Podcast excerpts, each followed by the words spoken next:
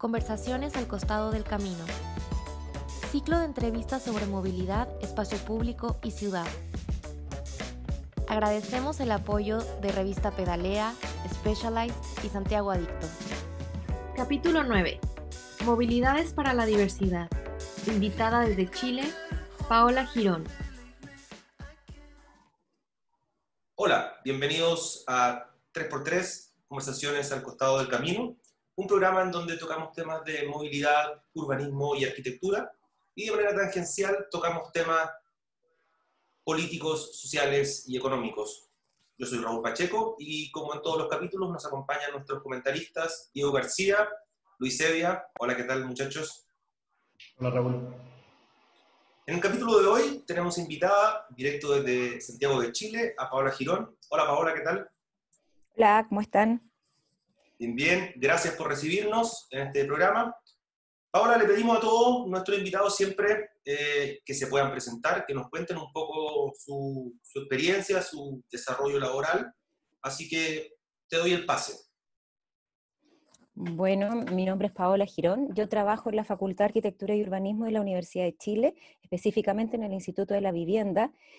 Eh, mi formación original eh, no es en urbanismo, sino que en áreas como más económicas, pero me he desarrollado en el ámbito como de la vivienda y, última, y, específicamente en el área del urbanismo. Tengo un doctorado en planificación urbana de la London School of Economics y eh, trabajo, eh, mi pregunta sí, de siempre de investigación tiene que ver sobre la experiencia de habitar la ciudad o los territorios en general. Entonces, a partir de esa pregunta, eh, me he desarrollado en el ámbito cómo se habitan los barrios, por un lado, pero cómo se habita la ciudad en general, eh, y trabajo con temas de movilidad. Eh, cuestiono mucho las formas de que se genera conocimiento sobre la ciudad y los territorios. Eh, en estos momentos coordino el programa de doctorado en Territorio, Espacio y Sociedad de la Facultad de Arquitectura y Urbanismo de la Universidad de Chile. También soy la directora del Núcleo Milenio Movilidades y Territorio, que es una instancia em, de, la Agencia Nacional de Investigación. Es un núcleo que, que, que, aúna a distintos investigadores sobre diversos temas eh, de la movilidad cotidiana, millones, eh, trabajos móviles, eh, distintos em, investigadores que trabajan sobre esos temas. Eh, y también soy investigadora del COES, eh, que es un fondo FONDAP sobre cohesión social. y eso, también hago muchas investigaciones, tengo trabajo también con distintos funcionarios públicos, nos interesa mucho la formación de funcionarios públicos, que sentimos que ahí es donde hay mucho conocimiento que no es muy valorado en general. los mandos medios de municipios, de, de ministerios, eh, y eso nos interesa mucho, eh, el desarrollo de esos profesionales que no cambian, que están ahí permanentemente eh, y que tienen muchos conocimientos y saberes y experiencia para retroalimentar la ciudad. Gracias, gracias Paola por, por, por el currículum y por la actividad sobre todo. espero que nos nutra en esta nueva conversación. Partimos todos los capítulos con una cita que abre a la primera pregunta la hacemos transversal a todos nuestros invitados. La cita nos gusta de alguna manera porque viene del mundo, en este caso, poco docto, menos académico. La cita es del libro Diario de Bicicleta de David Byrne. Voy a leer un pequeño extracto de una cita mayor. Eh, y tiene que ver sobre todo con esta idea, para introducir en las preguntas, con la experiencia. David Byrne dice que a él le gusta la bicicleta eh, porque tiene ese sentimiento de libertad, tiene esa sensación de liberación física y psicológica que se experimenta al andar en bicicleta. Para él, tiene esta gracia de que se puede ver las cosas desde el punto de vista cercano a los peatones, moverse por ahí sin sentirse totalmente divorciado de la vida de la calle. Es puro placer, lo define. Partimos siempre estas entrevistas, como te decía, con una idea más eh, de la, desde la experiencia. Y le preguntamos a todos nuestros entrevistados acerca de su primera experiencia con la bicicleta eh, cómo fue. Varios nos han relatado estas imágenes desde la infancia, eh, con los padres quizás, y después preguntarte un poco cómo, cómo opera eh, quizás actualmente la bicicleta, si, si es usuaria de alguna manera, o si ha quedado olvidada, eh, o si a veces es parte también de cierta investigación. Es un poco nuestra primera pregunta. Eh, mi primera bicicleta fue compartida eh, con mis hermanos. Teníamos cuatro hermanos con una sola bicicleta de esas antiguas. Em, entonces sí, fue difícil. Me quedaba grande, entonces había que aprender a usar la bicicleta, no y te tiraban y había que aprender. Em, mucho goce con la bicicleta. A mí me ha gustado mucho. Em, mi experiencia de estudiante también fue siempre en bici. Eh, me acuerdo además eh, en, las grandes rotondas eh, de Londres, yo me sentía como empoderada de poder andar en bicicleta veloz en esa, en esa ciudad tan hostil a veces. Em, y aquí también, en Santiago también, anduve mucho en bicicleta hasta que nació mi hija. Yo creo que ahí em, fue, fue muy decisivo dejar de andar en bicicleta, no solo porque es peligro, por, porque, por llevarla, pero de paseo sí, pero, pero me daba miedo que a mí me pasara algo. Entonces, em, ahí dejé de andar en bici y, yo soy muy urbana, entonces eh, vivo eh, en un sector de la ciudad donde es muy fácil moverse caminando también, pero con transporte público. Yo escogí el colegio de mi hija porque me queda cerca de la casa, entonces todo es relativamente, em, la, la, forma de, para mí de habitar la ciudad eh, tiene que ver con que sea accesible, caminable en transporte público también. Entonces dejé de andar en bici todos los días em, y ahora más bien lo hago como como por ser los fines de semana, mi hija todavía no le saca las rueditas a su, a su bici, em, entonces ahí estamos, pero lo, lo lograremos pronto. Em, entonces sí, eh, la bicicleta ha sido parte de mí, subir cerros y todo eso. Ahora la tengo estática para hacer ejercicio, pues le puse unos, eh, unos rodillitos para, para andar en bicicleta en mi balcón. Pero, mm, pero sí, yo creo que dejé de andar en bicicleta cuando nació mi hija, principalmente por, por, por eso, por, por, temas de seguridad, eh, porque uno carga con muchas cosas. Pues, entonces, que la bolsa, que la guagua, que... Em, entonces eso me, me, complicó un poco más. Ahora no ando tanto en auto, ando en auto cuando voy al supermercado los fines de semana, pero, em, pero claro, andar con hijos es, es como, mm, me, me, cambió un poco esa percepción de la bicicleta. Sé que se hace, se he visto mucha gente que lo hace y, me imagino que em, también podría hacerlo, pero es un esfuerzo mayor que con las cosas que ya tengo es un poquito más, es, es un poquito más complejo.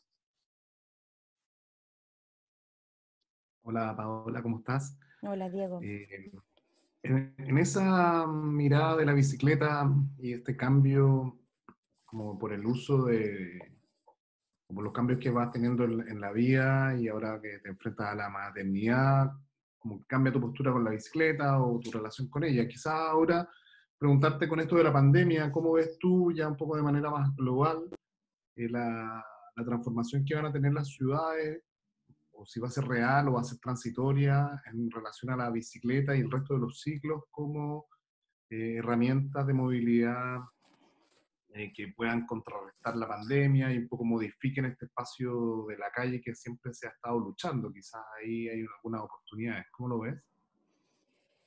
Em, yo creo que algunos de los cambios son transitorios, son un, momento, y cuando el tema se estabilice un poco, eh, que no sabemos cuándo va a ser, probablemente las prácticas de antes vuelvan tal. Eh, eso es lo que yo creo. Eh, es muy difícil que se transforme toda la ciudad para andar en bicicleta, a menos que em, haya una intención por parte de las políticas públicas de hacerlo.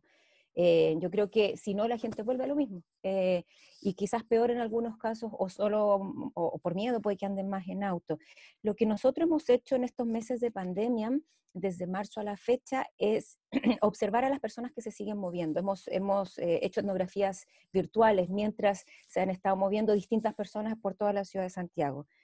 Em, y las prácticas de esas personas se han mantenido relativamente igual con o sin pandemia. Es decir, que los que andaban en micro andan en micro, en metro, en bicicleta, eh, eh, en auto. Eh, entonces, si durante la pandemia para personas comunes y corrientes ciertas prácticas se han mantenido, yo creo que se van a mantener después. Hay, hay, hay, medidas que, que, han puesto como mascarillas o el uso de algunas formas de andar por la calle, em, pero en general yo creo que si no hay una intencionalidad muy, muy, muy eh, fuerte por parte de la, autoridad, las prácticas van a volver como antes. En ese sentido yo creo que es una oportunidad, em, es una oportunidad para que la planificación urbana, em, la planificación de transporte, tome eh, parte de lo que, de, de la y haga transformaciones importantes. Si no, se va a mantener igual. Creo que han habido algunas iniciativas en Santiago que son interesantes de observar, como las que, que son em, sendas que se están pintando por la calle de manera temporal, que surgen del conocimiento de los ciclistas, de sus trayectos, de sus formas de, de habitar la ciudad, y creo que reconocer esos conocimientos ha sido muy importante. Sin embargo, lo que a mí me preocupa es que esas... Em, ¿Se escucha bien? Eh, esas, esas intervenciones que son temporales se mantengan como permanentes y, porque es poco, es pues poca, poca, poca la infraestructura que se está invirtiendo ahí en términos de, plata. Ojalá que se vuelvan permanentes y que se vuelvan intervenciones eh, de infraestructura importantes en la ciudad. Así como está, creo que van a durar poco, em, a menos que se, intervengan de manera importante. Nosotros en Chile vamos a tener eh, inversiones del aparato público, tanto en vivienda como en transporte, como en obras públicas, va a haber inversión, ya están destinados los fondos para inversión importante, más que para mejorar las ciudades, para generar empleo. Entonces ahí yo creo que hay una oportunidad muy importante por parte de las autoridades de intencionar esa inversión, de intencionar políticas públicas para transformar formas en que la gente se mueve. Pero si no, como habitantes de la ciudad, vamos a mismo y vamos a seguir eh, o con mucho auto, algunos en bicicleta, em, algunos caminando, algunos en transporte público. Entonces, eh, yo, yo, creo que es eh, eso, eso es, es, como, a menos que haya una intención, no va a haber ningún cambio.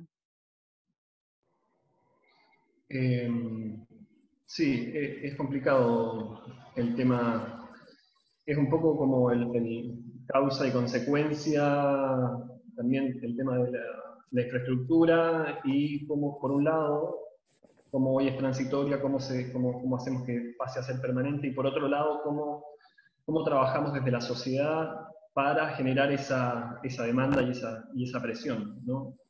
Em, quisiera volver a, un poco a algo que mencionaste en la primera pregunta, que nosotros eh, nos parece siempre interesante la entrada desde, desde la experiencia personal eh, con la bicicleta, porque por un lado es es, interesante, digamos, es entretenida, quizás anecdótica muchas veces, pero anecdótica en el mejor sentido. Pero también, por lo general, siempre sale alguna idea eh, a desarrollar. Y en lo que decías me pareció, me pareció que estaba muy bueno cómo, decís que usabas la bicicleta hasta ser madre. Eh, y, digamos, todo lo que eso implica en cuanto a, la cuestión del género y al feminismo en particular, me gustaría preguntarte tu, tu, mirada sobre la, la, relación de la movilidad, eh, la movilidad sostenible sobre todo, y, el feminismo y el género, digamos, entendiendo que obviamente eh, nosotros estamos conversando con personas de distintas eh, latitudes, pero en Latinoamérica eh, compartimos eh, problemas culturales eh, que hacen que se manifiesten las mismas cuestiones. Entonces, quería preguntarle tu mirada sobre eso y cómo, cómo eso afecta a partir de ese, hecho puntual, digamos, que vos marcás que es, tremendo,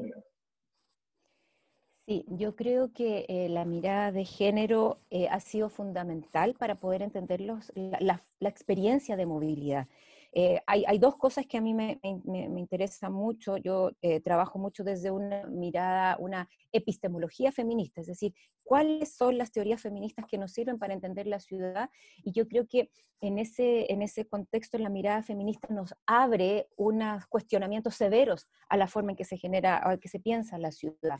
Uno, porque empieza a pensar desde el cuerpo. Eh, casi todo el pensamiento empieza a cuestionar cómo se construye em, toda la ciencia en general, pero en el ámbito en que nosotros trabajamos, que es el urbanismo, eh, se empieza a cuestionar tanto la experiencia corporal, es decir, cómo mi cuerpo eh, está presente en el espacio, cómo mi cuerpo puede ser vulnerado, em, manoseado, eh, observado, sentido más vulnerable en el espacio, que es como la experiencia corporal de las mujeres muy diversa, niñas, niñas, em, adultos mayores, es muy diversa la experiencia de las mujeres en el espacio, em, y por otro lado, cómo em, la, forma de entender la ciudad em, generalmente es disociada de la forma en que la experienciamos. Es decir, que la planificación urbana en general habla de un cuerpo uniforme, universal, eh, como si todos viviéramos la ciudad de manera eh, em, homogénea, universal. Es un, es, se piensa más, hay una disociación entre el cuerpo y el espacio em, en el pensamiento. Entonces, em, a mí me interesa mucho cuestionar la forma en que se piensa la ciudad, eh, las teorías urbanas, las teorías que están pensando la intervención en el espacio público, en la vivienda, en las infraestructuras, cómo esa forma, eh, cuáles son las racionalidades detrás de esa forma, cómo ven el cuerpo y cómo, eh, y cómo entienden la experiencia espacial.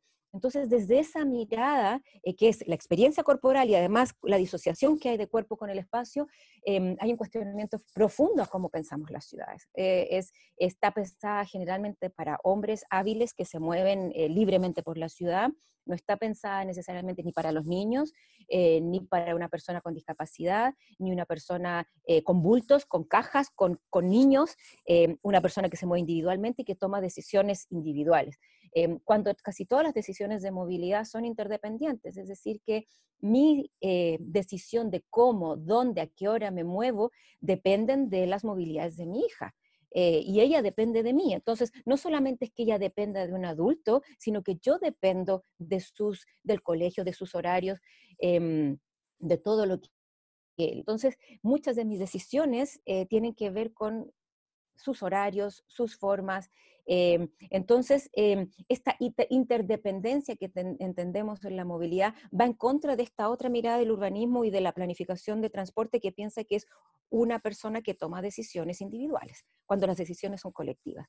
Em, y por otro lado, algo que para nosotros ha sido muy importante desde la movilidad tiene que ver con con la idea de la vida cotidiana, es decir, cómo nosotros habitamos la ciudad desde una vida en nuestros cuerpos, nuestros cuerpos se mueven constantemente por y la planificación urbana la fragmenta, es decir, piensa en lugares fijos que están en el espacio, eh, vivienda, infraestructuras, eh, y piensa, no piensa necesariamente en una forma más unida y nuestras vidas cotidianas unen este espacio. Em, entonces, creo que hay una crítica profunda. E, en el inicio podría ser, hubo la posibilidad del urbanismo de unir esta vida cotidiana, pero se perdió. Eh, en el diseño, en la forma de pensar la ciudad, se perdió la vida cotidiana. No existe ya, no está pensada para la vida cotidiana de las personas, sino que está pensada em, más bien para la productividad de la ciudad, para la eficiencia de la ciudad, para una ciudad que produce eh, y no para una ciudad necesariamente que habita y que cuida, que nos cuidamos entre nosotros. Em, entonces sí, yo creo que la mirada de uno, la, mirada de género de que hay em, que estos cuerpos habitan de una manera muy distinta los espacios, hay que empezar a reconocerlo, no está reconocido aún. Yo trabajo en una facultad de arquitectura, nos enseña para la diversidad de, cuerpos, nos enseña para la vida cotidiana que une los espacios. Em, de hecho, eh, nosotros, yo analizo mucho la, forma en que se diseñan las estaciones de metro. Se, dice no en las, en, las, verticales que unen los espacios, em, o los espacios eh, que, que, están entre medio de las otras cosas que sí están muy bien diseñadas. Entonces, em, la mirada feminista y la, y, la, y la perspectiva de género ayudan a unir estas formas en que el urbanismo fragmenta. Em, y por eso es que creo que hay una, hay, es urgente repensar el urbanismo hoy, em, es urgente repensar la planificación de transporte, la, planificación de las infraestructuras, porque no están em, recogiendo la experiencia cotidiana de habitar.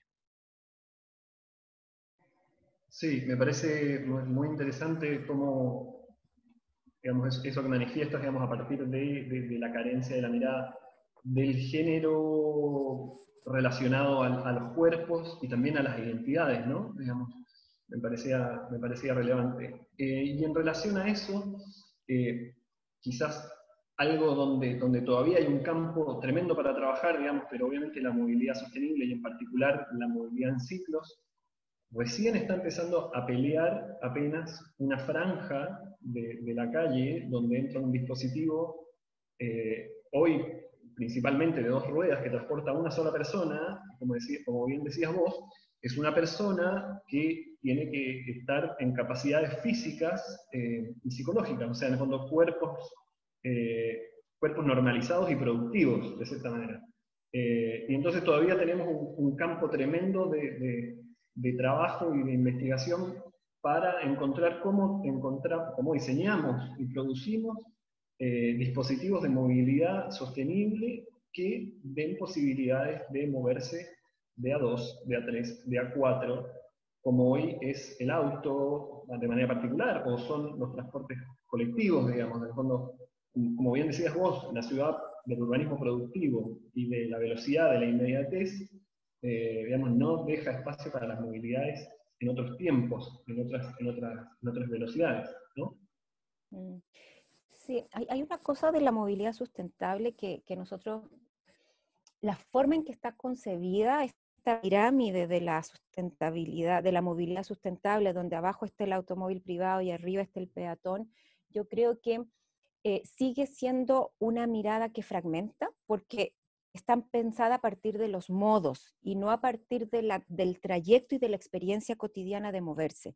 Es decir, que yo en mi vida cotidiana eh, camino, ando en bici a veces, uso el transporte público, la micro, el metro y el auto, soy intermodal en una cotidianidad. Y esa forma de la movilidad sustentable que la piensa por modo y que prioriza ciertos modos por sobre otros, eh, fragmenta en vez de unir. Entonces nosotros como que cortamos esa, esa forma de entender la movilidad sustentable porque vuelve a lo mismo, vuelve, eh, entonces ahora puede que se diga, claro, entonces el automóvil eléctrico es más sustentable porque es limpio, pero no necesariamente. Eh, lo que se está hablando en Chile es que reemplaza auto por auto, el problema es la congestión. Eh, entonces, em, esa, esa, forma de pensar la movilidad sustentable yo creo que requiere una revisión importante, porque a veces sí puede ser la peatonalidad, pero en ciudades gigantes como Santiago, Buenos Aires, Sao Paulo, la peatonalidad no es hacer calles peatonales, peatonales, sino más bien cómo en ciertos trayectos de mi vida yo puedo caminar bien. Eh, y llegar bien desde mi casa al paradero y tomarme la micro y cuando me baje puedo seguir caminando bien y que no tenga miedo, que no me vaya a caer, em, que no me vayan a robar, eh, que no tenga miedo de, de, que me suceda algo en ese trayecto y que sea seguro y además bonito y placentero. Entonces, en vez de pensar que yo soy o solo peatón, o solo ciclista, o solo automovilista, pensar que yo me, me cruzo todos esos modos porque atravieso la ciudad o distintas partes de la ciudad, distintas escalas de la ciudad a través de mi cuerpo. Entonces, hay que repensar, yo creo que esta, esta idea de la movilidad sustentable eh, que prioriza solamente ciertos modos, porque yo no soy solo caminante, yo no soy solo auto, em, yo atravieso. Y ahí yo creo que, em, por ejemplo, el otro día hablábamos del automóvil eléctrico, si no se ve dónde se van a cargar, cómo va a incidir eh, la electromovilidad en el espacio público, no va a ser muy sustentable. El tema de las bicicletas también, cómo la bicicleta tiene que, en Chile se resolvió parte con, estas bicicletas privadas de, arriendo, pero no daban continuidad a la experiencia del viaje. Eh, no hay estacionamientos de, para bicicleta en todas partes, no te dejan subir la bicicleta en el metro. entonces, ¿cómo se entiende esta sustentabilidad a partir de la experiencia de la persona más continua, en vez de solamente por modo. Eso yo creo que es importante empezar a pensar, eh, porque así yo sí puedo compartir modos, yo sí puedo em, pensar mi movilidad eh, y mi movilidad colectiva eh, a través de distintas formas de moverme. Y claro, hay veces que yo quiero andar en micro y hay veces que quiero andar en bici y hay veces que quiero solo caminar. Em, hoy día me, me encantaría poder irme caminando a la pega, sería genial. Em, y no tocar a nadie en un momento, pero mm, voy a volver al transporte público. Definitivamente voy a volver. Sí. Interesante la mirada acerca de la, de la movilidad. Eh, me gustaría llevarte ahora a, a nuestra segunda parte que tiene que ver más bien con esta idea del espacio público. Y me quiero tomar un poco de lo ya comentado, quizás de lo que preguntó Luis, eh, que tiene que ver, siempre preguntamos a nuestros invitados acerca de cuál es su opinión del espacio público. Eh, y aquí también me interesa un poco esa idea que ya posaste, esta idea del espacio público diverso, eh, del espacio urbano diverso, de la mirada de género, de la mirada de las personas, sobre todo, esta idea del espacio seguro también, que creo que apareció en algún momento, eh, esta idea del espacio habitable, el espacio de la ciudad, la seguridad, ¿cómo afectan un poco también esto que tú llevas, llevas investigando acerca del comportamiento de las personas con el espacio público? Em, yo creo que hay, una forma de, mm, conceptualizar el espacio público que, también requiere una mirada nueva. Em, se piensa el espacio público como, eh, en general, ¿ah? no, estoy diciendo que todos, pero como si fueran espacios fijos, sea la plaza, el parque, em, eh, ciertos lugares que son pensados como espacio público y diseñados como tales. pero cuando eh, incorporamos la experiencia de moverse y sobre todo la experiencia de habitar en movimiento en la ciudad, nos damos cuenta que hay otros espacios públicos que no son considerados como tales, sin embargo, se diseñan o se no diseñan eh, porque se ven como espacios residuales. Entonces, nuestra experiencia de habitar em, eh, y lo que nosotros hemos visto, hay espacios eh, en la ciudad, eh, por ejemplo, las calles, las veredas, los paraderos, las pasarelas, todo lo que conecta también con el resto de la ciudad, las, las, los espacios em, que van entre medio, que también son espacio público. Y ahí yo creo que es fundamental porque generalmente son los que tienen menos diseño y son de peores calidades, em, pero es donde pasamos mayor parte del tiempo. Em, y entonces nuestra mirada de, la, de, la ciudad es que los diseñadores, las personas que piensan en el espacio, piensan de una manera fragmentada, fragmentan el espacio. La planificación urbana fragmenta el espacio eh, y nosotros unimos este espacio a través de nuestra experiencia. Entonces creo que es fundamental empezar a pensar en el espacio público a partir de, eh, a partir de la movilidad, por dónde transitamos. Nosotros tenemos em, concepciones como de los espacios de lugarización eh, que tienen que ver, por ejemplo, hablamos de los lugares transientes, los lugares móviles, es decir, que los lugares transientes son los espacios fijos donde yo me muevo a través, es decir, un paradero, una feria, un estacionamiento, eh, todos esos espacios también pueden ser considerados espacios públicos y la gente los apropia. Em, un espacio móvil puede ser la micro, el metro, eh, el auto, eh, son espacios que se están moviendo y que yo me apropio cuando estoy adentro de ellos. Em, e, entonces, ¿cómo poder entender esta espacialidad, esta forma en que es espacio público a, través de los trayectos? De, la noción de trayecto que tiene que ver con mi forma de habitar la ciudad. En este momento los trayectos puede que sean más cortos porque estamos saliendo menos, em, pero para muchos eh, habitantes de las ciudades grandes como Santiago, Buenos Aires, em, estos, estos trayectos son largos, son una hora, dos horas en el DF, son cuatro horas. Eh, y cómo esa experiencia del espacio eh, que ser de buena calidad eh, y no está diseñada en estos momentos. No, está, no, tiene buen diseño, no tiene unas condiciones para la diversidad de personas que lo están usando. Eh, no solamente hombres hábiles que se pueden mover bien, sino eh, mujeres, niños, adultos mayores, personas que van con otras. nosotros hemos hecho talleres con niños, por ejemplo, y algo que lo que más aprecian es viajar con alguien, un amigo, moverse con alguien, pero las veredas en Santiago ahora son de 20 centímetros, que no se puede ah. mover con alguien. Em, de hecho, no se puede ni siquiera caminar en la vereda, entonces la gente camina en la calle. Eh, ¿Cómo esos espacios de la vida han estado mm, eliminados casi? Privilegiando muchas veces el auto, pero también privilegiando otros espacios eh, que no necesariamente eh, mejoran la experiencia de la ciudad. Entonces, hoy en día yo creo que eh, el nuevo espacio público, que no es solamente las plazas, cobra mucha relevancia, porque en el caso chileno ha sido el espacio de, poder manifestarse, de poder estar, el espacio del encuentro, el espacio de la, de, la protesta también, si ustedes, ya no, pues ahora está todo pintado de nuevo, pero gran partes importantes de la ciudad de Santiago han sido grafiteadas, han sido pintadas, eh, han sido re reconocidas de otras maneras, em, y yo creo que son esos espacios los que empiezan a cobrar valor hoy en día em, y cómo los empezamos a pensar distinto, con buenas calidades espaciales que hoy en día no tenemos, y sobre todo en áreas de la ciudad eh, que están tan em, abandonadas. Hay muchas áreas, no solamente en Santiago, sino en todo Chile, eh, áreas que no están, em, que fueron dejadas solamente, privilegiando grandes espacios.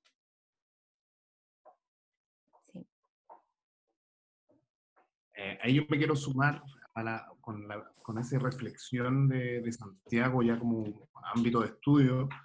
Eh, ¿cómo, cómo, sumándole a la variable de la, de la, experiencia y el, cómo el modo de transporte está asociado a un espacio y ese espacio a una experiencia, eh, y las eh, áreas verdes o espacios públicos como otra capa, eh, y, por último, capa la de la desigualdad. Como es muy fácil decir, bueno, ahora en esta post, eh, nueva normalidad o después de seis meses de que vemos lo que pasó en Europa, en el norte, eh, y cómo fue llegando acá a tener el pic, diversas situaciones, y ahora, al parecer, es bastante cotidiano empezar a ver que las terrazas, los restaurantes, para volver a la economía, se toman la, la idea, la acera, y y en ciertos lugares de Santiago se ve muy bonito eh, y, ciertos aires europeos, pero en la realidad de la superficie y la gran desarrollo de Santiago, uno pierde esa percepción de calidad de espacio público. Eh,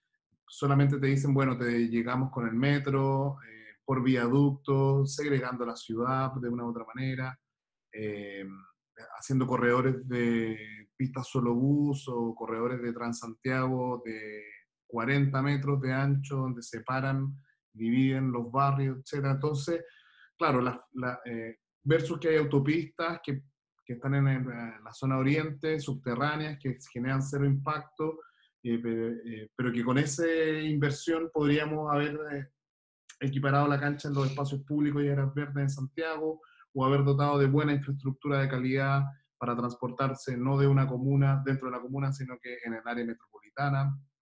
Eh, por lo tanto, ahí hay medidas donde tú ves que eh, un poco eh, las intenciones se ponen en una, pero afectan a, pocos de los que podrían afectar a muchos. Entonces, ¿cómo ves ahora que de, una manera lo insinuaste con la, la estrategia de, lo, del, del, Estado de invertir en vivienda, invertir en transporte, en infraestructura, en obras públicas, para generar empleo, pero con una importancia, visión territorial, porque si no tenemos esa visión territorial, ¿cuáles serían esos ejes eh, fundamentales de, de, cómo implementar o, esta estrategia de cómo llevarla a cabo?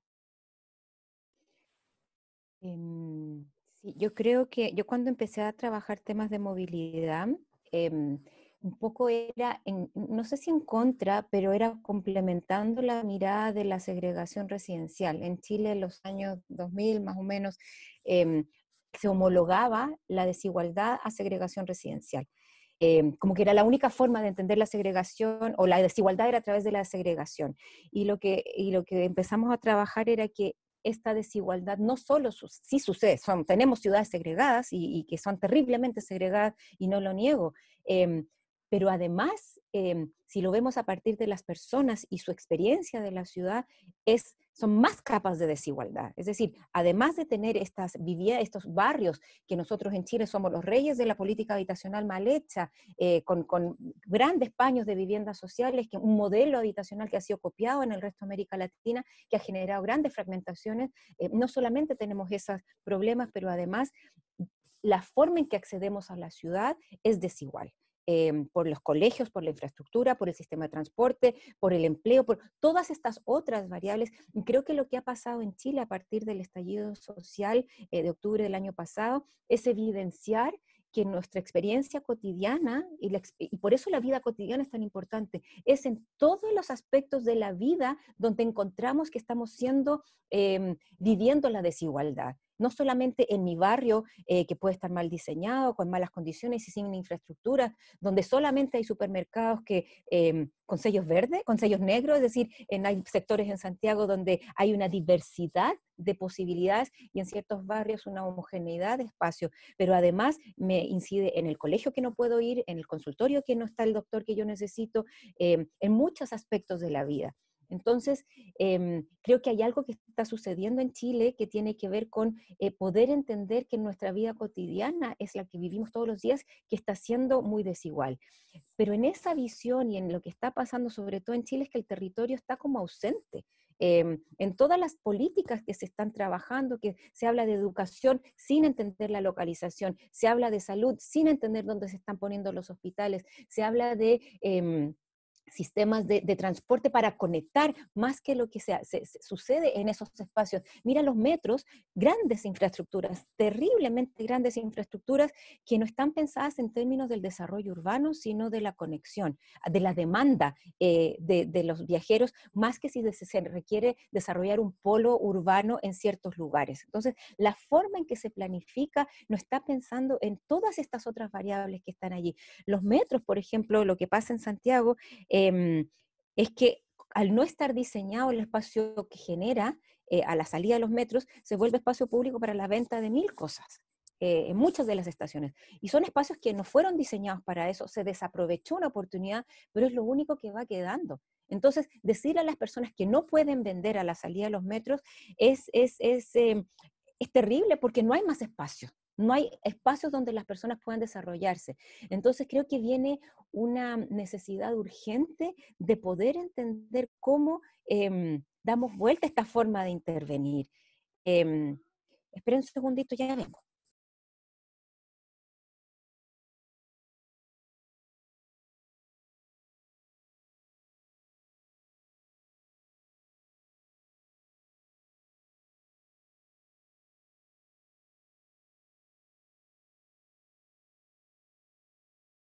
Perdón.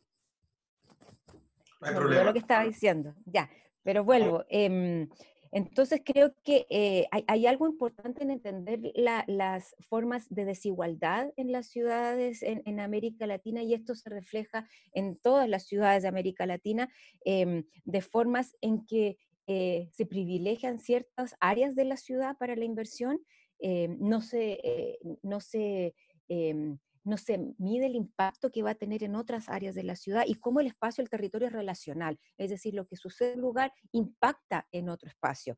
Em, entonces creo que, claro, lo que viene eh, a futuro son, es inversión importante y cómo se va a distribuir y cómo se va a diseñar y, cómo, dónde se va a poner y en qué se va a invertir.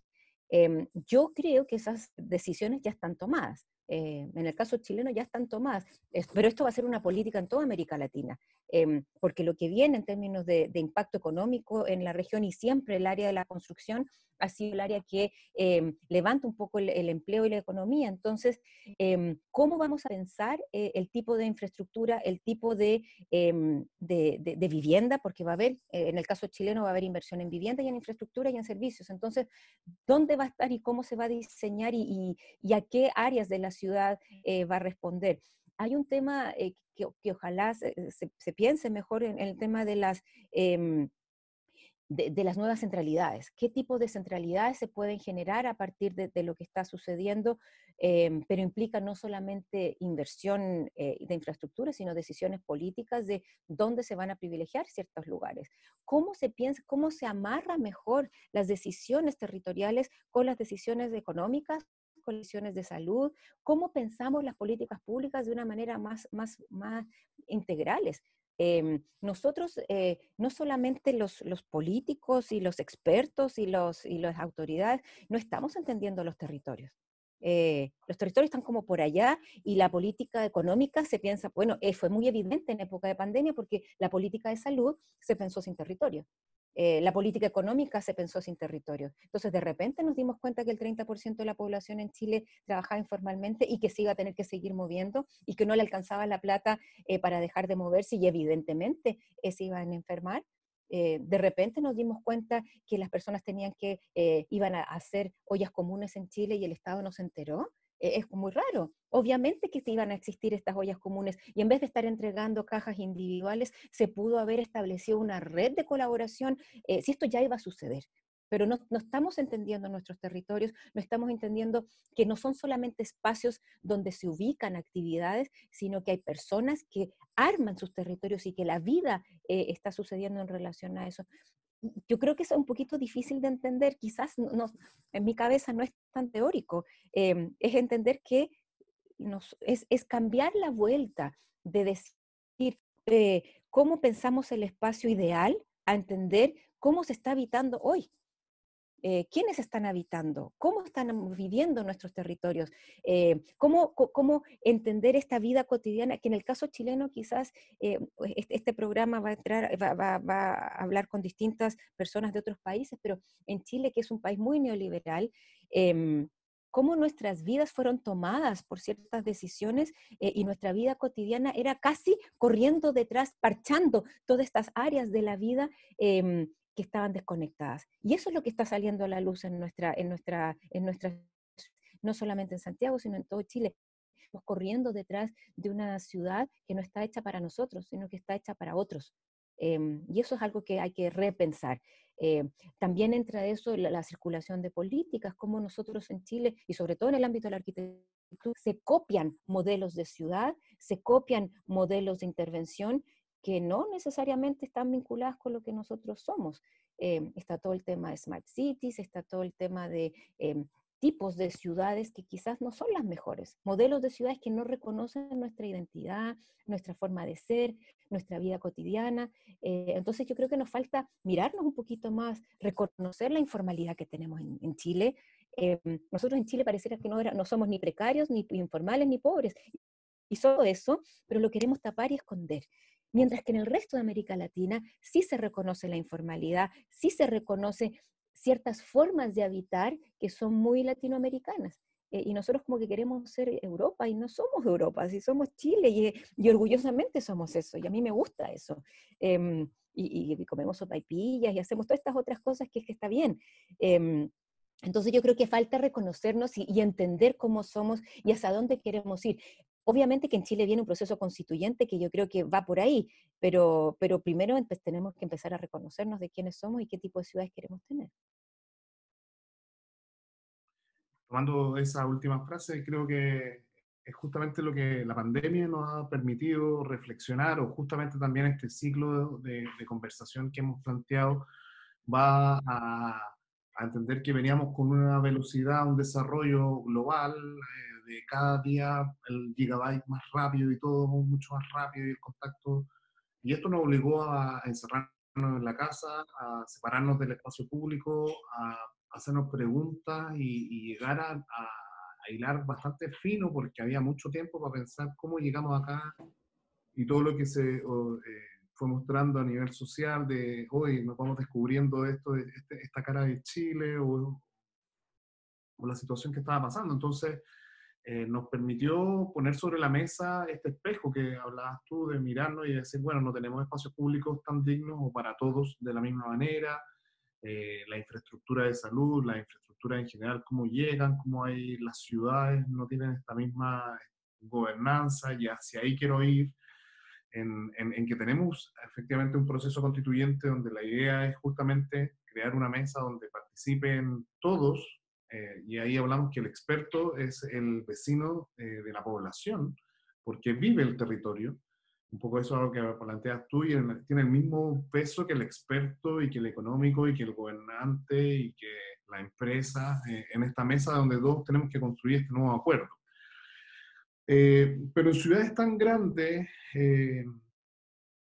como la de Santiago, donde requiere esta autoridad, no sé si va a ser el intendente, si va a ser un gobernador o la figura, pero que tenga una visión territorial, porque ya empezamos a ver que en otros territorios de escala intermedia, como eh, por ejemplo Rancagua o Arica, que es una comuna, que es toda la ciudad una comuna, eh, eh, esa unidad de movilidad eh, puede desarrollar proyectos de, manera mucho más rápida que lo que está pasando aquí en Santiago, en las áreas metropolitanas de Valparaíso, Concepción, donde eh, no se pueden tomar decisiones a nivel metropolitano. Eh, entonces, ¿tú crees que ese es, el, es un mecanismo para poder salir? Vemos el caso de París, por así decirlo, que tiene una, una superficie similar a las ciudades latinoamericanas, con extensión, con densidad, obviamente con un nivel de infraestructura distinto pero donde la alcaldesa dijo, bueno, vamos a inyectar 800 eh, kilómetros de ciclovía y transformaron las calles, ciclocalles, y después de seis meses ya vemos imágenes como muy similares a lo que veíamos en el norte de Europa, donde sí la bicicleta era alguien protagonista de las ciudades. Bueno, ahí vemos una decisión política y con resultados a, a muy corto plazo, pero con, con, inyecciones reales, no un poco esto que planteas tú de esta tímidamente ciclovía de emergencia y que en una comuna la hacen a la izquierda, en la otra comuna la hacen a la derecha, después la hacen al centro del carril, etc. Eh, no existe esta visión territorial de área metropolitana. ¿Tú crees que eh, va a ser responsabilidad solo de esta autoridad mayor o va a haber que así tener unas mesas eh, intersectoriales donde hayan pobladores también que puedan tomar decisiones de cómo resolver el blog de vivienda, por ejemplo? No sé, ¿cómo lo ves tú de ahora eh, sumando la variable post pandemia con el proceso constituyente de Chile? A ver, hay varias cosas ahí de lo, que tú estás planteando. Algo que nosotros estamos desarrollando em, tiene que ver con eh, un urbanismo situado. Em, lo situado tiene que ver eh, con em, reconocer que los conocimientos son parciales, es decir, no hay una persona que tenga todos los conocimientos y el urbanista menos. ¿ah? Eh, se piensa que el urbanista es el que sabe todo y entiende todo y mira la ciudad así, la puede planificar y definir por dónde va a ser.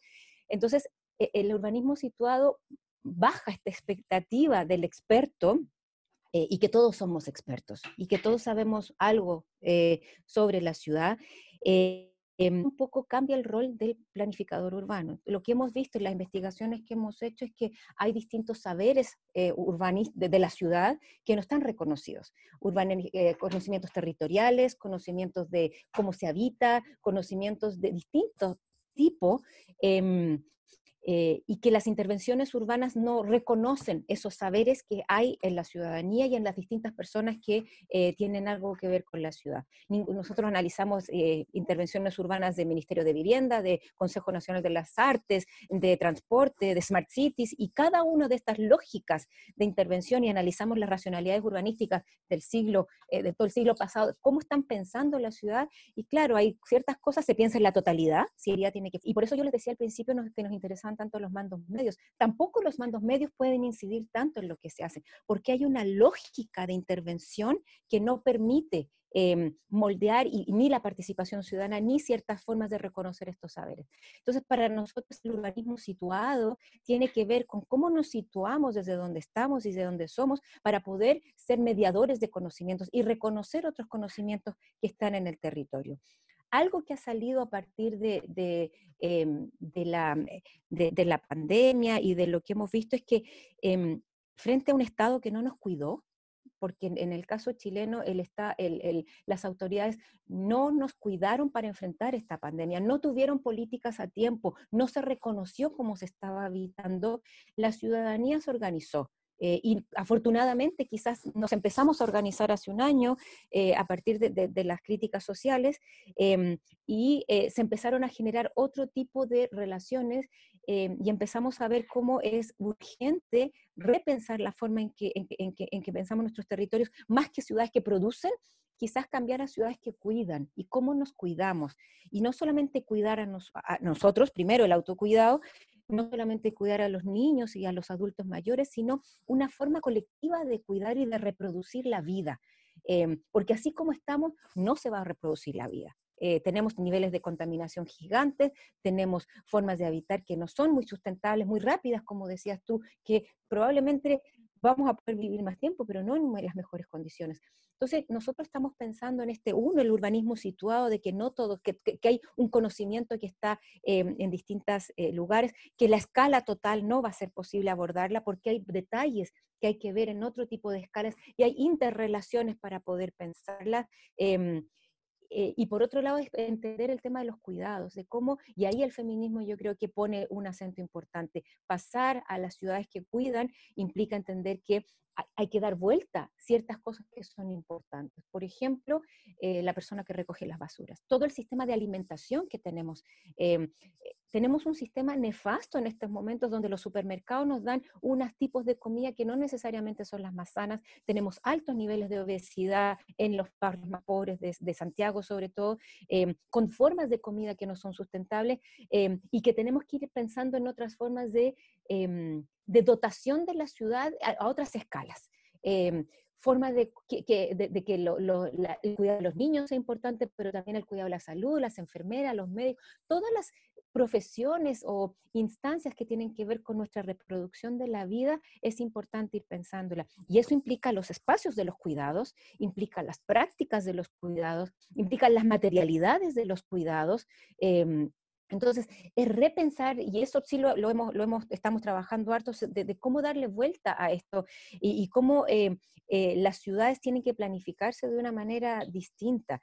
Em, eh, y yo creo que es un desafío gigante porque no estamos hablando de esto. Esto no es el tema de conversación en este momento. El tema de conversación es otro y claro, efectivamente, como tú dices, se están haciendo autopistas, se van a seguir haciendo eh, aeropuertos más grandes em, y, formas de, ahora también están cambiando las formas de compras. Entonces yo veo los supermercados que se dividieron y hay más bien ah, bodegas. Es un sistema de bodegaje de estas áreas negras donde solamente hay delivery. Entonces, si para allá va Em, como que la economía va para ese lado, pero los habitantes están viviendo otra experiencia. Em, entonces, no, hay poblaciones donde no hay delivery. El delivery es como por WhatsApp, es otra lógica. Em, ¿Y cómo entendemos eso? Nosotros ahora estamos haciendo un estudio de los trabajadores móviles por aplicación, todos los Rappi, todo, esto, todo el tema de eh, Corner Shop, que puede que en el supermercado se vea interesante, pero la forma en que se trabaja en movimiento es precaria, es muy precaria. Eh, y nosotros nos estamos precarizando cada vez más, nuestras formas de trabajo son muy precarias, el sistema de reparto es, precario. Em, entonces, ¿cómo nos cuidamos frente a eso? Eh, porque tenemos que vivir, entonces este, nos estamos, nuestra, nuestra forma de habitar la ciudad chilena, sobre todo, eh, se está volviendo cada vez más precaria, em, porque el sistema económico está precarizando nuestros trabajos y cómo la ciudad responde a eso. La planificación urbana no está en función, no, está pensando en estas transformaciones de la economía, va mucho detrás. Em, y desafortunadamente nosotros tenemos que vivir con esas consecuencias de la manera en que esta, esta planificación va a fragmentar nuestras vidas. Entonces, yo creo que viene un proceso de qué es lo que queremos, cómo queremos vivir porque si no vamos a seguir construyendo viviendas de muy mala calidad, muy lejos de la ciudad, en, sectores que no tienen conectividad y no tienen infraestructura, em, porque va a ser rentable eso y va a generar mucho empleo. Pero las consecuencias de eso en el largo plazo, no sé, eh, al poco tiempo van a ser nefastas. Eh, hay, hay formas de poder entender otras maneras de generar centralidades, otras maneras de generar eh, densidades, otras maneras de entender que la vida en la ciudad no, tiene por qué ser em, fragmentada, pero eso requiere pensarlo, pensarlo intencionadamente. Sí, sí, qué interesante todo, todo digamos, una serie de cuestiones que, que, se podrían ir desarrollando. Me quedo em, de eso que dijiste con, con esta idea de, construcción integrada y, diversa, digamos, de, las decisiones urbanas, digamos, y de, construcción de ciudad, de ciudad eh, como, primer desafío eh, en base a, la oportunidad que, se presenta con, el proceso constituyente, eh, pero que, digamos, tendrían después un desafío mayor que tiene que ver con luchar contra esa idea o esas ideas, digamos, hegemónicas que son las que han ido construyendo esta mirada única, digamos. Entonces, eh, creo que es, muy interesante y hay un montón de cuestiones eh, para desarrollar. Eh, quisiera pasar a, otro tema y, ver si podíamos vincular todo esto que estamos conversando o algún tema en particular con, algún proyecto de, investigación tuyo o, digamos, uno de los, de los proyectos que tengas eh, de manera reciente o, actual? Em, no sé si es bueno o malo, estoy haciendo muchas cosas en este momento y que todo es interesante, pero todo se vincula, de alguna manera todo, todo se vincula creo que el proyecto donde le estoy, no es un proyecto, es una actividad académica importante que ha sido un logro para nosotros como Facultad de Arquitectura y Urbanismo, es el doctorado en Territorio, Espacio y Sociedad. Es un proyecto colectivo, em, estamos en el tercer año y, creo que quizás, em, o quizás debería haber explicado eso al final, pero por, porque nutre esta forma y que estamos eh, pensando cómo se requieren, hay, hay, problemas severos en Chile eh, sobre la forma en que se piensan los territorios. Es decir, eh, hemos fragmentado los territorios, estos territorios extractivistas están generando procesos mm, de, mm, explotación de nuestros recursos naturales, de ciudades que no son sustentables, em, y hay muy poca crítica al, real a, la forma en que se están pensando los territorios, pero no tenemos las herramientas ni epistemológicas, ni teóricas, ni metodológicas para hacer esa crítica y hacer eh, otras formas de pensar nuestros territorios. Así es que este espacio del doctorado ha sido muy interesante. Em, eh, y los estudiantes que están viniendo eh, vienen de espacios muy diversos. Tenemos, no sé, desde arquitectos urbanistas, sociólogos, antropólogos, biólogos, artistas, em, ingenieros acústicos, como que está viniendo gente muy diversa porque esta mirada territorial requiere un pensamiento interdisciplinario que es muy difícil de construir. Em, estamos haciendo una crítica epistemológica a la forma de construir territorio em, y, creo que van a salir eh, proyectos y, e investigaciones muy interesantes de este programa. Le hemos puesto mucha energía. Quizás algunos no lo entienden muy bien. Es un programa nuevo, em, pero los estudiantes lo entienden, que eso es lo importante, porque están poniendo mucha, em, estamos juntando marcos teóricos y desarrollando marcos em, eh, teóricos muy interesantes para repensar los territorios. Entonces, en ese contexto, yo trabajo en el ámbito del habitar cotidiano eh, y de las dinámicas territoriales, em, desde esta mirada, una crítica desde la mirada feminista, sobre todo las epistemologías feministas nos han ayudado mucho a poder entender em, cómo el pensamiento urbanístico hegemónico eh, no considera los cuerpos, no considera muchos aspectos de la vida y que hay que empezar a romper y que hay que empezar a cuestionar y hay que empezar a establecer nuevas formas de entender tanto el urbanismo como el pensamiento territorial. Em, entonces ahí tengo un proyecto específico que tenía que ver con un Fondesit eh, sobre eh, urbanismo situado, que ahí estamos desarrollando cómo los distintos conocimientos eh, que hay sobre los territorios requieren de comprenderlos de distintas formas y posicionar, y que son parciales, todos estos conocimientos son parciales, no hay un conocimiento totalizante de la ciudad, y cómo la vida cotidiana es fundamental para ir entendiendo cómo se unen estas formas de entender los territorios. Em, de, ahí hemos eh, trabajado mucho con em, con eh, miradas decoloniales, miradas feministas, miradas, em, la movilidad. Ahí nosotros tenemos dos formas de entender la movilidad como objeto de estudio, ser entender el transporte y el, movimiento, o como un enfoque, es decir, cómo a través de esta mirada de movilidad yo puedo entender otras cosas, como los cuidados o como el empleo o como em, otras problemáticas que están sucediendo en la ciudad. Em, y también ahí eh, trabajamos mucho con entender las racionalidades urbanísticas y la crítica a estas racionalidades eh, que están, que son, sobre todo en este momento, em, que hay una mezcla de, lógicas eh, territoriales, la estamos tratando de entender. De ahí entonces hemos escrito, están saliendo las publicaciones sobre cómo, por ejemplo, eh, en Chile, Smart Cities es un, como la mirada del urbanismo placebo que le llamamos a Smart Cities, como una, mm, una narrativa, porque no hay obras. ¿ya? En el caso chileno no hay obras, no hay materialidad que uno pueda entender, ah, esto es, no, no, es una narrativa, es un discurso, son eventos. Eh, y, la obra que más se llamaba Smart City era Paseo Bandera aquí en el centro, que es pintura en el piso. Y la, y la llamaban Smart City y le ponían estas lógicas de Smart City como democrática, sustentable, tecnológica, eh, pero no había mucho de eso, no, no, no, era muy vacía. Era una, eh, era una, era una intervención urbana de pintura que como tal es interesante, pero como Smart City y con la lógica, las intervenciones Smart City a nivel mundial son gigantes, es, infraestructura importante para mejorar eh, las condiciones de la ciudad. En Chile no hay eso. Eh, es solamente una narrativa, hay mucho evento, mucho, mucho, em, ¿cómo se llama? Eh, seminarios con muchas luces, no sé si ustedes han ido a alguno, son oscuros, la gente es muy elegante, los que están adelante, los que están atrás son funcionarios públicos, de eso hemos escrito arte.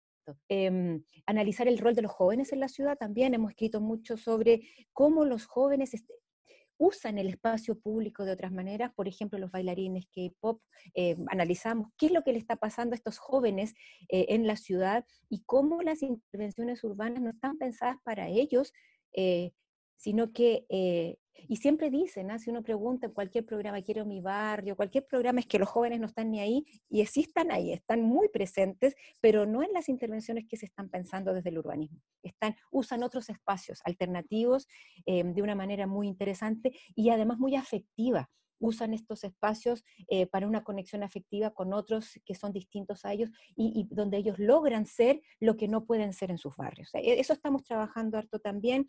Eh, el tema del cuidado ha sido fundamental, de cómo estamos trabajando las lógicas de cuidado. Eh, y así, ese es, ese es el proyecto de, de, y que tiene que ver con este urbanismo situado, que vamos viendo cómo situar el conocimiento para poder entender mejor la ciudad. El otro proyecto en el que estoy muy involucrada, porque soy la, directora, es del Núcleo Milenio Movilidades y Territorios, que es un, la iniciativa Milenio lo que trata de hacer es que todas estas teorías que nosotros trabajamos, que llevamos, yo personalmente llevo como unos 10, 15 años trabajando el tema de la movilidad, eh, cómo eso se puede plasmar en política pública. Em, entonces, em, lo que hemos hecho, em, distintas cosas, pero creo que principalmente lo que, lo, que hemos estado trabajando es cómo estas nociones de, sobre todo de movilidad en el espacio público, eh, formas en que la movilidad puede ayudar a comprender los territorios. Em, por ejemplo, una de las cosas que estamos viendo es la implementación de la ley de aportes en Chile, que es una ley de planificación urbana que va a permitir que los municipios, a partir de un cierto financiamiento, financien em, obras que tengan que ver con el espacio público para la movilidad. Es una ley chiquitita y la plata es poca, eh, pero nosotros le encontramos el potencial para poder entender este espacio público en movimiento. Y ahí nos abrió una puerta gigante sobre la concepción de espacio público para el movimiento. Entonces hemos hecho, hemos hecho cursos y capacitación. Terminamos recién un curso online a 40, más de 40 funcionarios públicos de municipios a nivel nacional, eh, donde le, estamos tratando de incorporar estas nociones a la forma estructurada que hay en Chile a partir de la norma eh, de cómo pensar el espacio público. Y eso implica eh, en, ir incorporando nociones em, de la movilidad para entender este, esta, esta, mm, esta forma de, que el trayecto sea la, el, el, el, eje de intervención más que el punto eh, del espacio público. Entonces, entender la trayectoria, el trayecto de las personas y cómo eh, ahí tenemos severos problemas de gobernanza en Chile, donde hay distintas instituciones que, que, que, intervienen en el espacio público, pero cómo pensarlo de una manera más integral.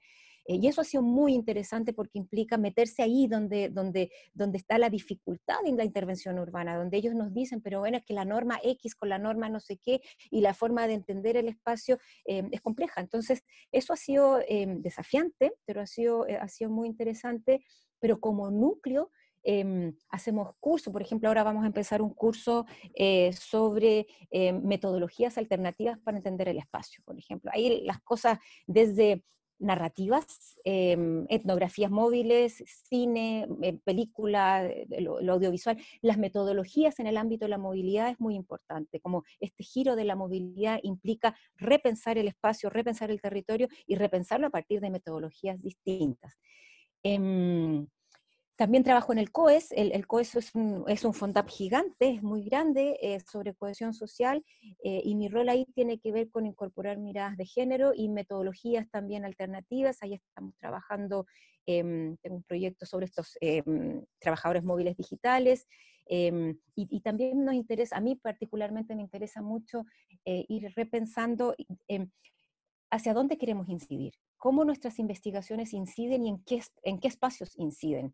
Eh, ¿Nos interesa solo incidir en los ministros o nos interesa incidir en otras partes? Y creo que en este momento en Chile el espacio de la incidencia es eh, en los movimientos sociales, es en los grupos de dirigentes, en las personas que van a estar participando en el proceso constituyente, en la ciudadanía que tiene mucho que decir y es allí donde a mí me interesa que lleguen las reflexiones académicas y en conjunto, es pensar con, Ahí estoy como muy Haraway, muy cómo pienso con los otros, cómo eh, establecemos vínculos con otros, porque los expertos, los eh, académicos no lo sabemos, podemos ser vehículos para el diálogo, pero, pero el conocimiento real no, está en la academia, está en otras partes. Eh, y es ahí donde a mí me interesa mucho poder dialogar con, dialogar con la ciudadanía. Em, yo en estos últimos tiempos participo mucho en, en discusiones con em, agrupaciones de distinto tipo y ahí es un desgaste grande porque uno eh, son sesiones largas de discusión, pero creo que eso es lo que viene en Chile, sobre todo de poder hablar y escucharse, escuchar a los otros, escuchar qué es lo que tienen que decir, eh, miradas muy distintas, reconocer esta diversidad de pensamiento que tenemos en Chile, que es muy rica. Em, y, yo veo, no sé, hay gente que ve como bien complejo el futuro de Chile, pero em, creo que lo que estamos haciendo, por, sobre todo a nivel de investigación, es cómo entrar en diálogo. Todas estas cosas que hablamos, que puede que suene abstracto, em, una investigación académica, cómo eso llega al, territorio y al terreno y hablar con, con, las personas que lo están viviendo y habitando. Eso, eso a mí me, me interesa mucho. Y todo esto que yo hago vuelve al doctorado, como que vuelve a poder, entonces tenemos un espacio riquísimo de personas que están investigando donde se nos ocurren cosas maravillosas y es, es un espacio muy vital, muy enriquecedor, eh, donde nos damos cuenta que no sabemos nada y que hay que, em, estamos aprendiendo en conjunto. Em, y ahí sí, dialogamos mucho con América Latina, me está gustando mucho reconocer el conocimiento que está pasando en América Latina, las colombianas están a otro nivel. Em, están pensando, eh, pese a todas las dificultades, eh, están pensando a otro nivel. Creo que eso es lo que también eh, empieza a suceder. Nosotros en Chile hasta ahora teníamos plata, teníamos mucha plata para hacer investigación y el resto de América Latina no tenía tanto. Em, pero yo creo que mi experiencia, sobre todo con los, con los argentinos, los colombianos, los, los, mexicanos también tenían un poco de plata, pero nosotros era burdo lo que teníamos en Chile, en la cantidad de plata para hacer investigación, mientras que los otros con mucho menos recursos hacían cosas mucho más interesantes o, interesantísimas, de discusión teórica, de pensar, sobre todo en Colombia, pensar sus territorios a partir de lo que ellos son, de las dificultades que han tenido, de las posibilidades que tienen. Em, y ha sido encontrarme que sobre todo las mujeres colombianas están haciendo cosas interesantes. Eh, ustedes entrevistaron a Dan, para nosotros, Dan Zunino ha sido, eh, el trabajo con los argentinos ha sido bien em, eh, fructífero de, entrar en diálogo de, cómo nos pensamos desde aquí en diálogo con el norte. Sí, muchos de nosotros estudiamos en el norte, pero el proceso de decolonizarse en América Latina y reconocerse latinoamericano y reconocer todas estas precariedades e informalidades que tenemos ha sido muy, muy bueno. Todo el pensamiento indígena em, nos está nutriendo de una manera muy importante de estas otras formas de relacionarse con, em, son, son muy, muy estimulantes en este momento. Así que yo veo que viene un proceso muy enriquecedor, muy estimulante eh, y el diálogo con los otros eh, colegas latinoamericanos es fundamental y con otras agrupaciones latinoamericanas eh, que están pensando distinto. y eso lo hace muy enriquecedor.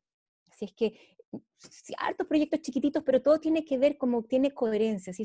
Puede que suene como, como, como raro, pero tiene coherencia porque eh, a mí me pasa que nos estamos repensando en términos territoriales, en términos de planificación urbana, como una discusión tan fome, aburrida que es la planificación urbana, eh, pero para nosotros es como es darle un aire distinto para repensar los territorios. Eh, hay una pregunta que en todos los capítulos la hace Luis yo solo le doy un pase, lo introduzco. Así que, Luis.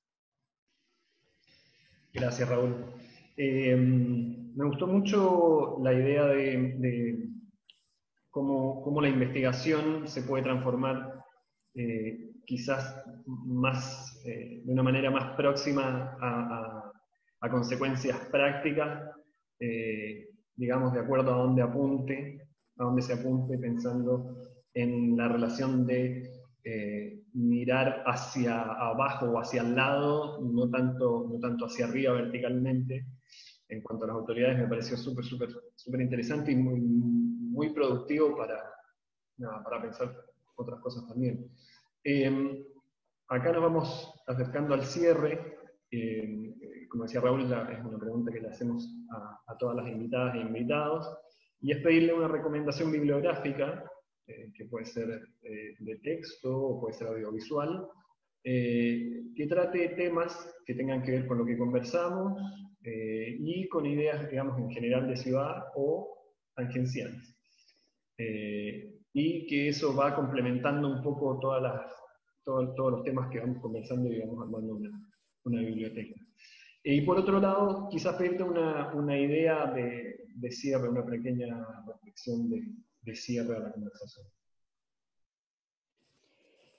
Em, algo que me ha influido mucho en el último, los últimos años, eh, como les decía, que tiene que ver con este pensamiento feminista, eh, ha sido el trabajo de Donna Haraway. Em, y ella es, es norteamericana. Este es, el, este es el libro, último libro que ella, que ella sacó, que es Permanecer con el problema, em, como hacer relaciones desde el Tuluceno. Em, lo que más me interesa, e, e, ella, como que es inspiradora de muchas personas, pero yo a través de ella me acerqué mucho más al trabajo de las colombianas que están trabajando estas otras formas de pensar en nuestros territorios. Y creo que lo que ella hace es entender el, el simpoiesis, es pensar con, estar con los otros y, entender las relaciones con otros, que yo sola no lo puedo hacer. Eh, todas estas, estas cosas que estamos pensando las hacemos en relación con otros.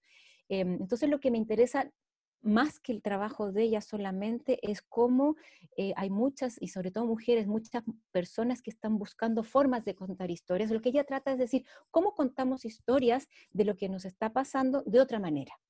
Em, y por ejemplo, encontré en el trabajo de las colombianas, eh, por ejemplo, em, formas en que trabajan con los tejidos o con las recetas de cocina o con los bordados o, el tema de las arpilleras en Chile también. Cómo poder contar historias de los territorios em, para entenderlas de otra manera. Entonces, por ejemplo, en Colombia están trabajando sobre cómo el proceso de em, desplazamiento eh, a partir de la, de la, de la guerrilla y, en, en, en, ciertos territorios, desplazó a muchas mujeres y ellas tuvieron que modificar sus recetas de cocina a partir de los ingredientes que no estaban. Entonces, ¿cómo eh, a partir de recetas de cocina que ellas van contando, pueden contar su historia de desplazamiento territorial. O cómo a partir de los tejidos, y todo esto, todo esto tiene que ver con las manos y el cuerpo en el espacio, pero cómo a través de los tejidos o los bordados podemos ir surciendo nuevas historias sobre nuestros territorios. Yo he participado en grupos de bordado en Santiago a partir del estallido social, grupos que se juntaron a partir de ese momento para establecer otros diálogos. Entonces es a través del bordado y a través de la contada de historias distintas que podemos establecer otras formas de relacionarnos y otras formas de contar estos espacios. Entonces, em, y hay miles de formas de poder contar eh, y de poder dialogar de otras maneras. Eh, más que yo venir y contar, que desde mi conocimiento como académica, es cómo yo establezco otros tipos de relaciones para poder aprender con, dialogar con, construir con otros.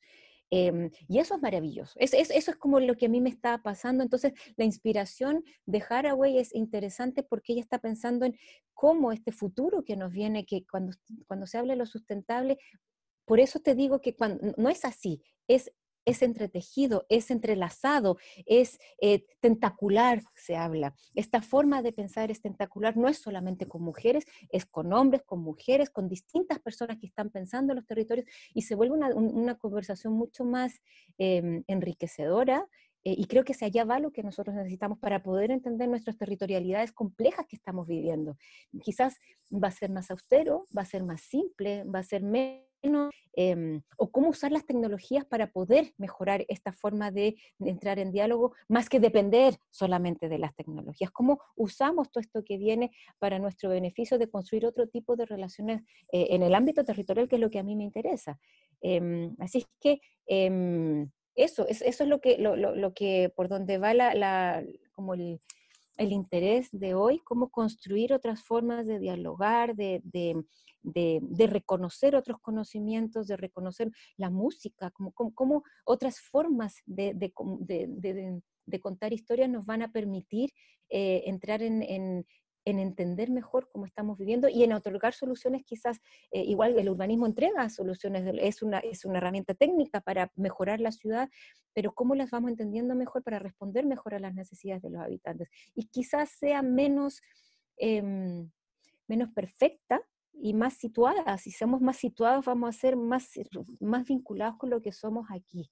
Eh, quizás no vamos a tener la ciclovía de París, quizás no sea esa la ciclovía que necesitemos, sino que sea la versión chilena de eso y, va a ser igual de buena porque va a ser quizás más situada de lo que nosotros necesitamos. Se habla de esta ciudad de 15 minutos, pero quizás en nuestras ciudades bajar a una hora ya sea harto. Entonces, eh, ¿cómo los pensamos distintos? ¿Cómo nos pensamos desde lo que somos, desde lo que hacemos, desde lo que tenemos y desde lo que queremos construir con otros? Con otros, más que solos individuales. Em, em, y productivos, eh, yo creo que lo que viene tiene que ver con otra forma. Pero obviamente que yo soy la minoría, pues eh, no, esto no es la conversación que se está teniendo a nivel mundial. Em, yo sé que soy marginal en ese, en, esa, en ese pensamiento, pero sí, eso yo creo que lo que yo he aprendido de, la mirada feminista es a entretejer, a, tener este pensamiento tentacular sobre distintas cosas que están sucediendo y que podemos, del pasado y del presente y del futuro también. ¿Estoy hablando chino para ustedes o no? ¿Estoy hablando muy raro?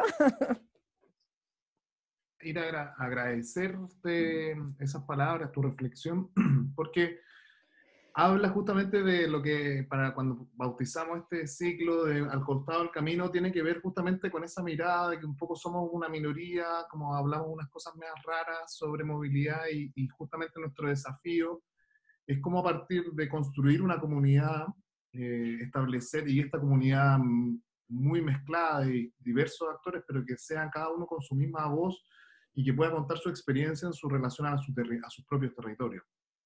Y como eso, eh, a partir de quizás en un principio como pie forzado eh, pedaleable, surge por la bicicleta, donde hace siete años atrás invitamos a la gente a bajarse de la vereda a la calle, sin infraestructura ciclista, sin nada, y bueno, ahora podemos ya hacer una primera reflexión de que se ha avanzado eh, en distintos lados, pero se ha avanzado y podemos ver eh, la ciclovía del Mapocho 42K como un gran ejemplo de área metropolitana, de cómo conecta una zona con otra, otro extremo y, cada día se ve mucha gente. Entonces, cuando uno da, dota de buena infraestructura, la gente va a acercarse a ella.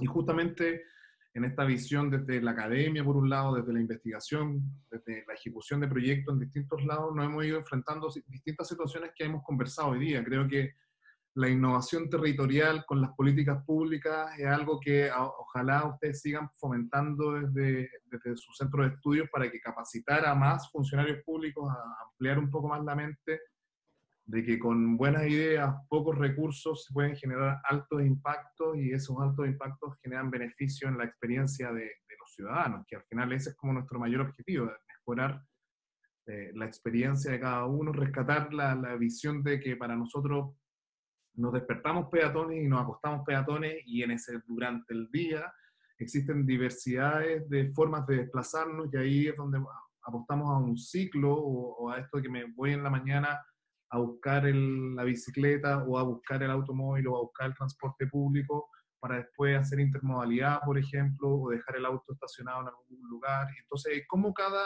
usuario con sus propias características, con sus propias necesidades, puede desplazarse de manera segura en, eh, en la ciudad, disfrutando esta experiencia, haciéndola más sostenible eh, y, y, cuidándonos. Eso me gustó mucho de cómo nos podemos cuidar como comunidad eh, no solamente pensando en el futuro y en el medio ambiente, sino que de, tener eh, entornos eh, seguros, entornos respirables, vivibles, que creo que son conceptos que, que este siglo XXI se, se vienen y, y, quizás desde nuestra postura poner estos temas de conversación vamos sumando un granito de arena para poder difundir. Creemos que esto es una instancia de juntar a, a distintas miradas latinoamericanas pero que eh, la ciudad y la movilidad son unos ejes que, nos permiten dialogar. Así que muchas gracias por esta instancia.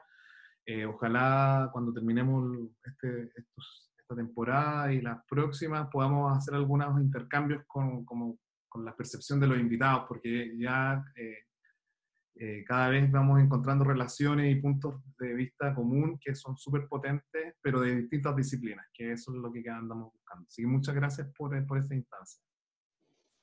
Gracias a ustedes por, por la invitación. Yo creo que es, es em, lo, interesante de lo que ustedes están haciendo es, la continuidad de la conversación. Yo creo que eso, eso es algo muy, muy importante de no, em, no dejarla ahí que siga y se quede botada, ¿no? Como esta continuidad de, y ustedes son los que van a hacer la interrelación entre las distintas personas, pero eh, es, es em, muy importante em, poder escuchar todas estas distintas voces y darle continuidad y quizás em, en otros espacios o en otras instancias. Así es que los felicito por la iniciativa y muchísimas gracias por, por invitarme por, y por las preguntas tan diversas que, que, ojalá me hayan entendido. Pues yo creo que como hablo medio, medio enredado y medio tentacular, a veces no se entiende mucho, pero, pero muchísimas gracias por la instancia y por la invitación.